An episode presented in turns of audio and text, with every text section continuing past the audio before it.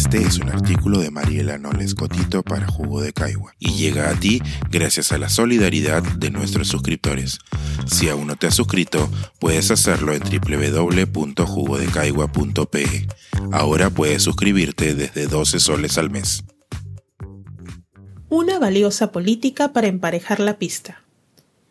La política nacional del pueblo afroperuano al 2030 nos recuerda que las acciones afirmativas son vitales. Uno de los mayores problemas con el que se enfrentan los esfuerzos para erradicar el racismo en el país es nuestro poco conocimiento colectivo sobre las manifestaciones prácticas de este fenómeno social estructural. Conocemos poco sobre sus dinámicas cotidianas, su real dimensión y lo intrínseco que es a nuestros propios procesos de interacción social. El racismo, como los otros sistemas de opresión social que le acompañan, sexismo, homofobia, viejismo, xenofobia, clasismo y otros, es lo que el agua a los peces. Nadamos, operamos, en estos sistemas y dado que son tan centrales a nuestro guion social y permean absolutamente todos los aspectos de nuestra vida, podemos permitirnos, muchos de nosotros, ignorar sus dinámicas y con esto sus consecuencias.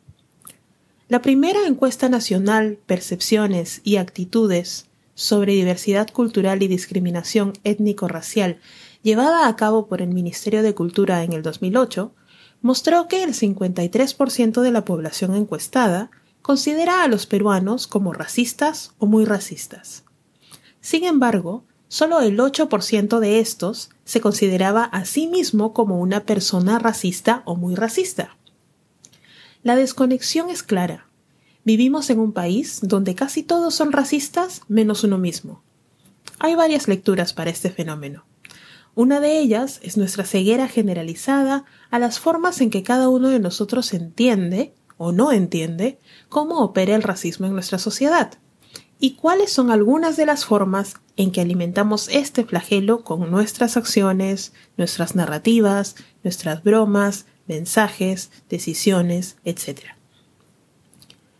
Una de las consecuencias de no ver la manera en que las diferencias étnicas o raciales de las personas tienen consecuencias concretas en su calidad de vida o su acceso a derechos y oportunidades de desarrollo es la promulgación de normas o políticas que no toman en cuenta las brechas generadas por estas desigualdades.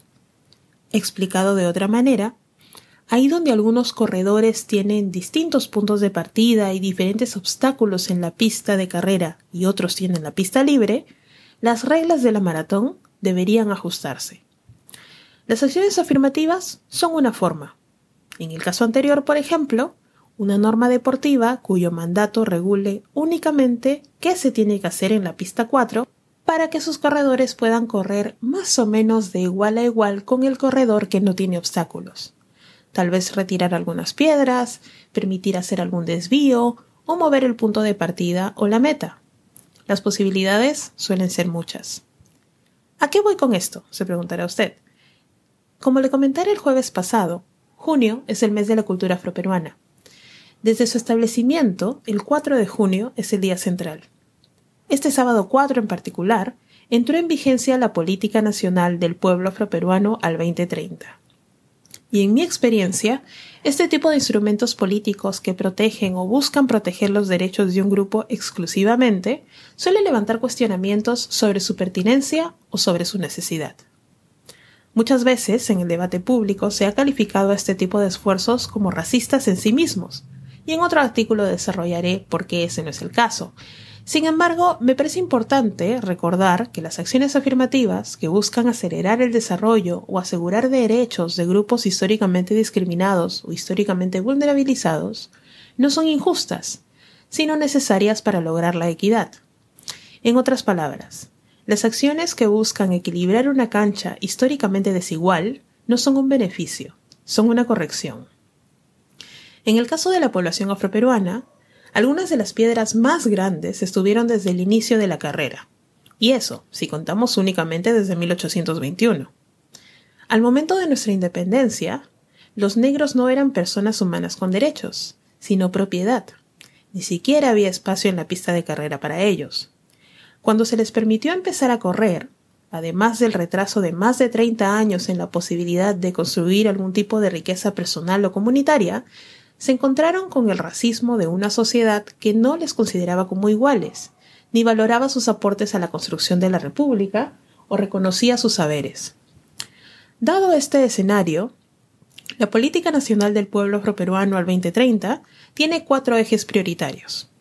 Reducir la discriminación étnico-racial y el racismo, mejorar la participación ciudadana de la población afroperuana, incrementar la autonomía de las mujeres afroperuanas y mejorar las condiciones sociales y económicas de esta población.